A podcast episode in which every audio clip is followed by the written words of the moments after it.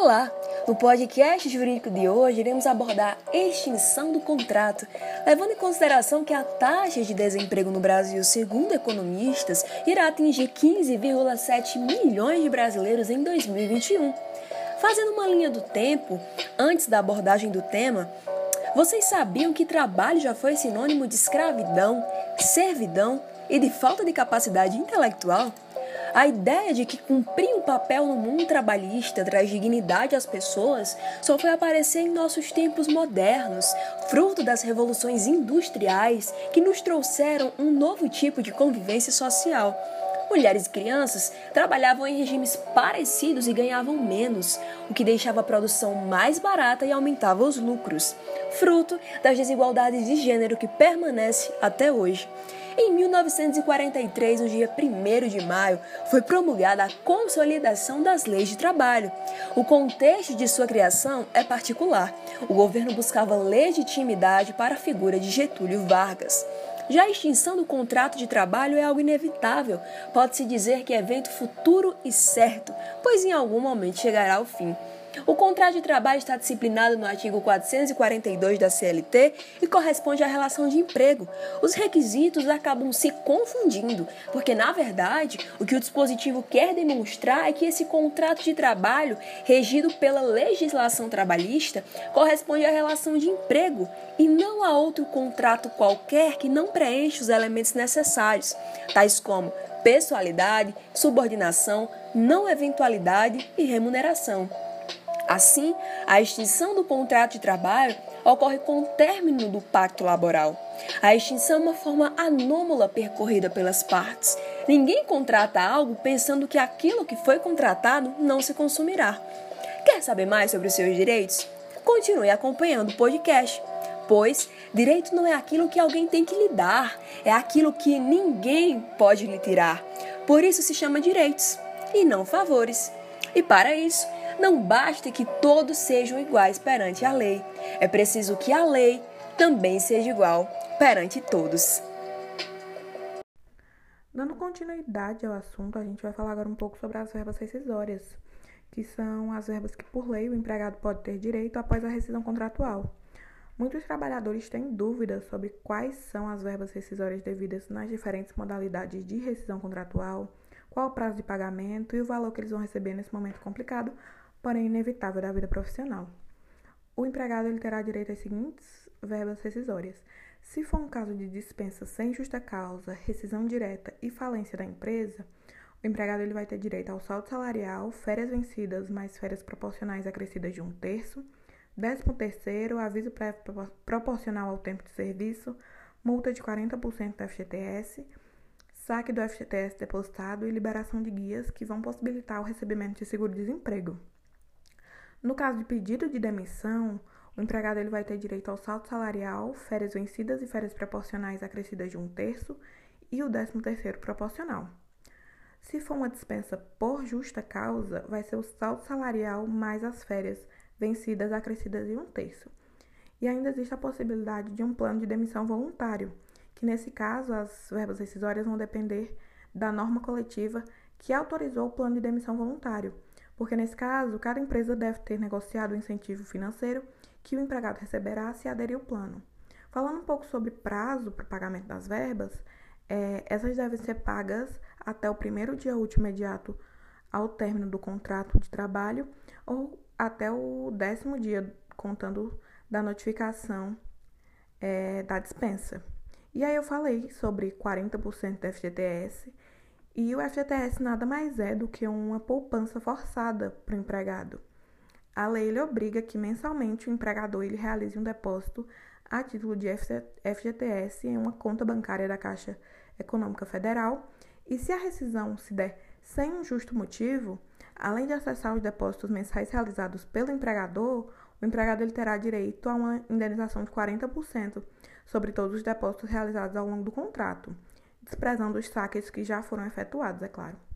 E o FGTS é um direito assegurado tanto pela Constituição Federal, em seu artigo 7 quanto também pela Lei 8.036 de 90, que é uma lei que fala é, basicamente sobre o FGTS.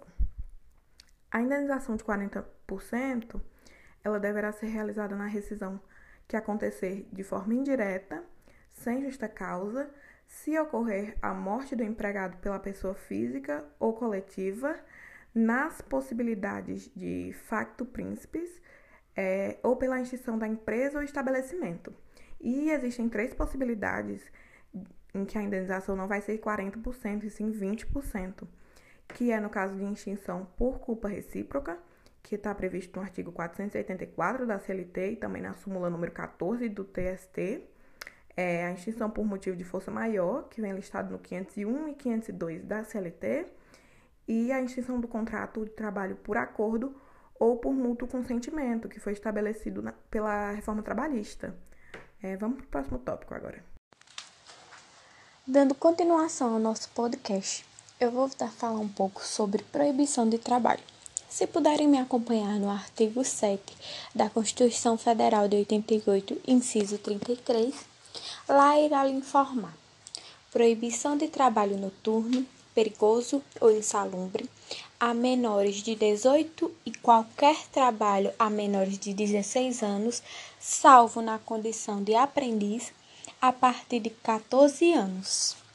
A lei é bem rígida. Ela fala que os trabalhos que permitem ser noturnos, perigosos ou insalubres são definitivamente proibidos para aqueles menores de 18 anos, inclusive os aprendizes.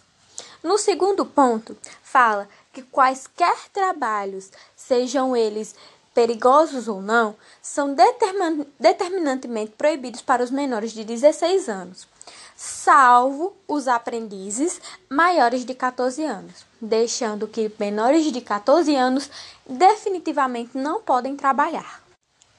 No segundo ponto da minha apresentação, irei falar sobre a paralisação temporária e, ou definitiva do trabalho, que está no artigo 486 da CLT.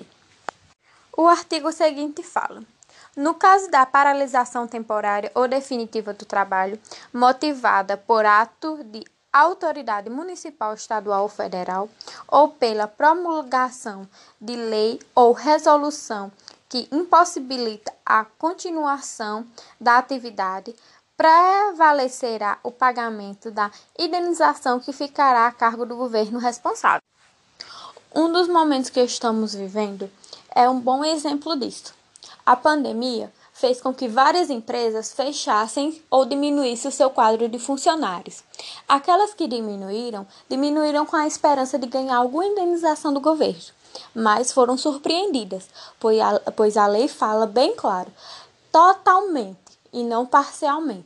Se apenas parcialmente da, da empresa foi é, é, demitida, não receberá indenização, apenas aquelas que foram totalmente prejudicadas, totalmente declaradas falência. Mas creio eu que os juízes irão ser mais brandos, dependendo da situação. No nosso último tópico, vamos falar sobre as modalidades da extinção do contrato de trabalho.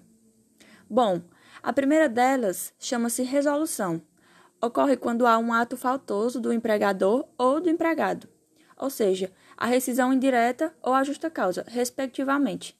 Resolução, cabe lembrar, é diferente da suspensão parcial ou total dos efeitos do contrato, pois na suspensão há apenas interrupção temporária das relações contratuais em caso de força maior ou mútuo consenso.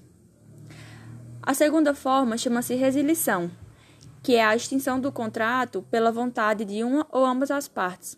Para que ocorra, é necessário o acordo é, das partes nesse sentido, partindo da vontade de um ou ambos os contratantes. Por isso, falamos em resilição bilateral ou unilateral, que vai caracterizar o distrato. A última forma chama-se a rescisão. Ela ocorre, por sua vez, quando há nulidade absoluta ou relativa de contrato de trabalho, em razão da existência de defeitos graves ou leves, respectivamente. Um exemplo disso é um contrato assinado por menor incapaz. Esse foi o nosso podcast de hoje. Espero que tenham gostado. É, até a próxima. Tchau, tchau. Beijo.